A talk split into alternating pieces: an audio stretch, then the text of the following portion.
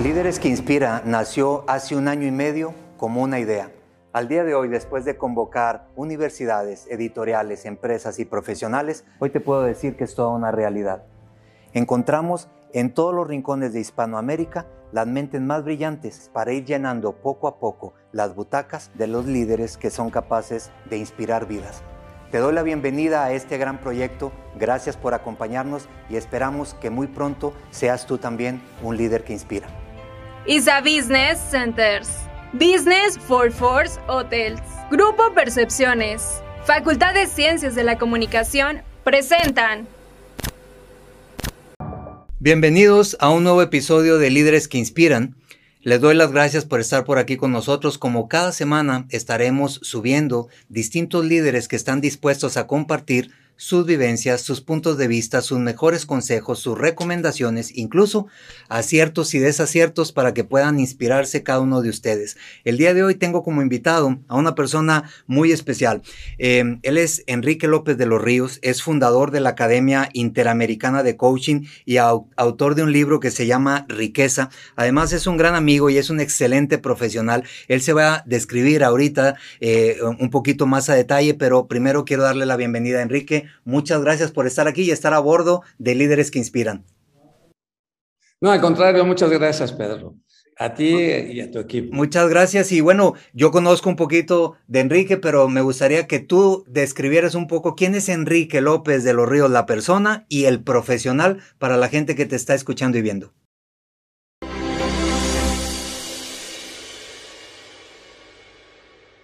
Bueno, soy una persona que fluye y se transforma cada día. Me define pues mi esposa, que se llama Tony, soy papá de Luis Enrique de Juan Carlos, abuelo de Natalia, Nicole y Camila, soy coleccionista de orquídeas y amante de la Fórmula 1, que esta semana está empezando la temporada. Como dijiste, soy fundador de la Academia Interamericana de Coaching, esa ha sido mi mejor entrega en esta vida. Me especializo en procesos de reconexión, que justo justamente de eso vamos a hablar hoy, y me defino como escritor y conferencista. Me siento muy honrado de participar en esta edición del programa Emprendedores y Desarrollo de Negocios, y mi contribución se llama Reconexión armando el rompecabezas. Eso me gusta. Cuando leí tu capítulo por primera vez y vi el título, dije, esto promete, tiene cara de estar bastante bueno y de encontrar algunas respuestas. Y Enrique, justamente por eso fue que te convocamos para que formaras parte de este libro, ¿no? De emprendimiento y desarrollo de negocios. Sabemos del profesional que eres y sabemos que puedes compartir muchísima información de valor. Así es que como primer pregunta, me gustaría decirte, ¿Cómo defines esta parte de la reconexión y por qué es importante en estos momentos reconectar?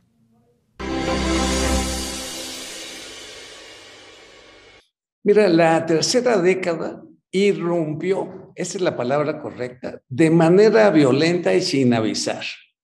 El mundo se mostró frágil y vulnerable con la pandemia y ahora con la guerra. Lo que nos daba orden se rompió en mil pedazos y los fragmentos están por todos lados como si fuera un rompecabezas sin armar. Este mundo es un rompecabezas que todavía tiene que encontrar ajuste. Vendrán años de vulnerabilidad y pasará la década completa, Pedro, antes de comprender y asimilar lo que nos está ocurriendo en estos primeros años de los 20. Es tiempo, más que de mostrar sabiduría y contestar preguntas, es tiempo de mirar y escuchar y formularse las preguntas que no se han hecho, las preguntas que nos darán luz en lo que sigue. En el armado de este rompecabezas habrá que desaprender, esa es la gran palabra, y reinventarse. El enemigo son nuestras certezas.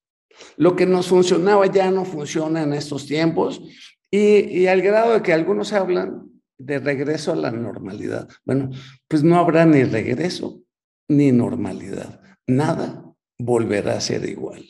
Ya, Enrique, me gusta y por un lado nos debe de poner alertas porque con lo que nos estás diciendo significa que hay trabajo por hacer, hay nuevas preguntas que hacernos, ¿verdad? Para encontrar nuevas respuestas y redefinir el camino. Así es de que eh, me gusta eso y mira, conectando con la respuesta que nos acabas de dar, me gustaría que desde tu experiencia y desde tu punto de vista le pudieras compartir a la gente que nos ve y nos escucha ¿cuáles son los cinco mejores consejos que le podría dar a la gente para que empiece a hacer este proceso de reconexión? Bueno, el primero es enfocarnos en lo que sí podemos hacer. El cambio sucede, queramos o no. O sea, cambian cosas en el mundo, hay una guerra, hay una pandemia, hay un gobierno, hay impuestos, hay cosas que no podemos cambiarlas aunque no estemos de acuerdo. En cambio, transformación es lo que provocas. Ahí es donde me tengo que enfocar, en, lo, en donde puedo hacer la diferencia y cambiar algo en mi sistema. Enfocarme en, en, mis proyectos, en mi trabajo, en mis clientes, en donde hago la diferencia. Ese sería el primer consejo. Correcto. El segundo, pues no es esperar certidumbre. Ya eso ya no va a suceder. Hay que empezar a, a pensar de manera caórdica que es una palabra nueva. Hay muchas palabras nuevas en el léxico. Caórdico es caos y orden. El, el, este surfear el caos, no tratar de, de, evitarlo porque eso no es posible, pero sí surfearlo. El tercero es, fíjate esto que te voy a decir, este, eh, a lo mejor suena, lo voy a tener que explicar, pero a las organizaciones hay que feminizarlas las mujeres y las nuevas generaciones son los abanderados de la reconexión. Los abanderados. ¿Y, por qué digo que feminizar a las organizaciones? Porque ya están masculinizadas. Las empresas que conocemos hoy en día están masculinizadas. Hay que darle un toque de reconexión social, de humanidad, de innovación, de creatividad, de emocionalidad. Ese es el, el tercer Incluso de compasión, ¿estás de acuerdo? La compasión. De compasión, de, relaciones públicas, de amistad, de... este, yo, yo, creo que este, podría escribir un libro. de ese tema. voy a escribir. Buena idea. Feminizar a las organizaciones. El cuarto, como ya sabía que me ibas a preguntar eso, escribí cinco. Muy bien. Pero tengo más. Si no les gustan estos, tengo otros.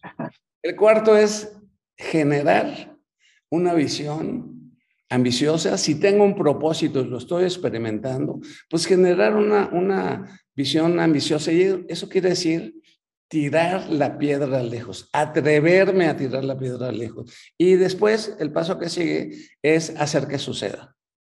Y al hacer que suceda, marcar la diferencia. Ahí está, ahí está todo. El rompecabezas está en esto que acabo de decir, en ser ambiciosos, aunque nos esté pasando lo que esté pasando. Aunque haya una cuarta ola de COVID, aunque entre en otros países en la guerra. De todas maneras, si tengo mi foco y tengo una visión y tengo un propósito, así como tú, Pedro, yo por eso te admiro muchísimo, que durante la pandemia y los tiempos de, de reclusión, por decirlo de alguna manera, Tú creaste este proyecto en el 2020 que hoy estamos trabajando en el 2022. Eso es tirar la, piedra lejos. Y, el sexto es aprender a reaprender. Maestría emocional porque es un tiempo de depresión, de suicidios, de, alteraciones emocionales por, por, lo, que estamos viviendo. Y, nos tenemos que aprender a usar las emociones a nuestro servicio, inclusive el miedo. Bueno, esa es la quinta y la sexta fue un... Fue un plus, un plus. Este quinto, por lo que lo estás definiendo, es como, como la inteligencia emocional. ¿Estoy bien?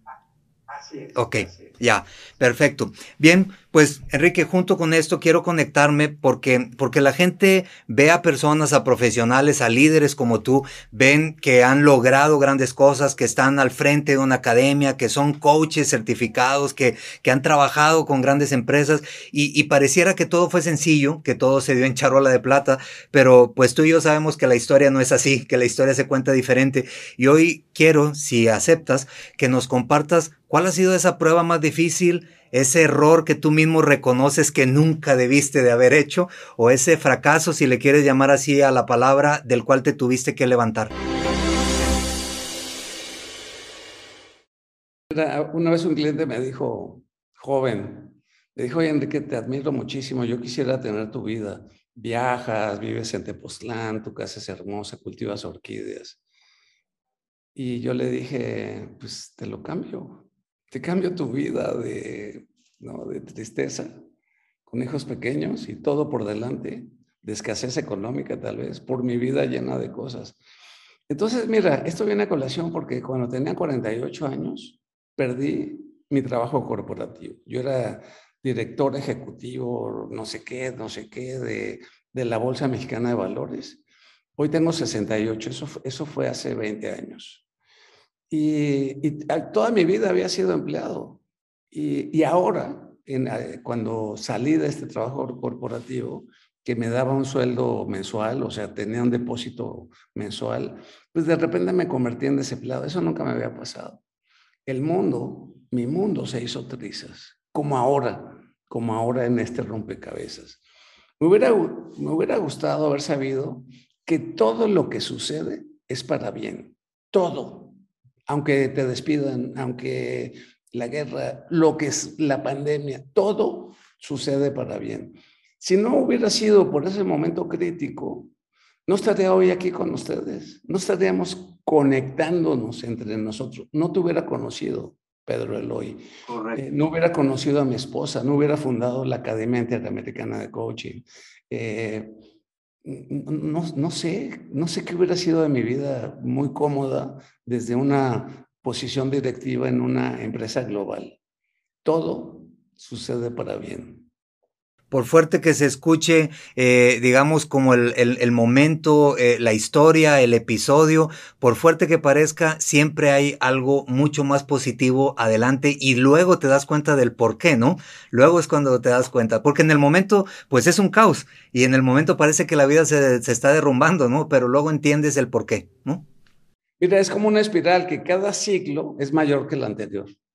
Así es la vida, cada ciclo. Yo antes decía, la vida empieza a los 40 cuando cumplí 40. Pero luego le taché 40 y puse 50. Y luego quité los 50 y puse los 60. Ya estoy a punto de quitar. y, vas a decir que los 80 son los nuevos 20. Muy bien, mi estimado Enrique, compártenos las redes sociales, compártenos la página también de la academia, en dónde te puede encontrar la gente, dónde te puede localizar. Claro, mira, con mi nombre, Enrique López de los Ríos, me pueden buscar en LinkedIn, que yo creo que es la, gran red en la que más trabajo, en la que más eh, interactúo. También tengo una página en Facebook de profesional que se llama AYAC Certificación, que es mi empresa, ¿no? que es la academia. En Instagram, como El López de los Ríos, publico fotos de mi colección de orquídeas. En Twitter, ese es mi espacio de opinión de temas políticos y sociales. Entonces, e, eso no los hago público porque no soy político, pero así manejo, así organizo mis redes sociales. Mi generación se quedó muy atrás en tecnología. En cambio, yo como que he estado más o menos al tanto de, de manejar redes y todo. Hasta TikTok me he aventado. Eso, como debe de ser. Pues nada, Enrique, que la verdad esa es la razón justamente por la que te convocamos a que estuvieras en estos libros, porque sabemos del profesional que eres, sabemos que también eres muy abierto a muchas cosas, sabemos que tienes esta mentalidad de abundancia y no mentalidad de escasez, y justo necesitamos personas como tú que puedan compartir y que puedan inspirar a la gente. Así es que te agradezco muchísimo y si me aceptas para terminar el episodio del día de hoy, eh, suelto el último reto. La idea es decirte 10 palabras y que tú me des definiciones cortas y ver si lo podemos lograr hacer en menos de un minuto. ¿Aceptas el reto? Venga. Va pues, pues entonces corre cronómetro. Y la primera palabra es líder. ¿El líder será ágil o no será? Reconexión.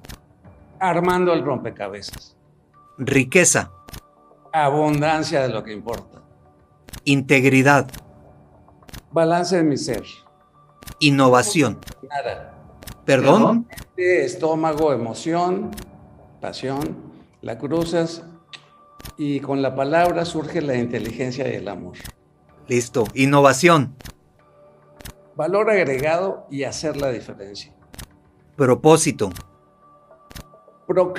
Procrastinar es lo que haces que no está conectado a tu propósito. Ya. Sinergia. Co-creación. Es el acto de poner tu talento al servicio de los demás. Familia.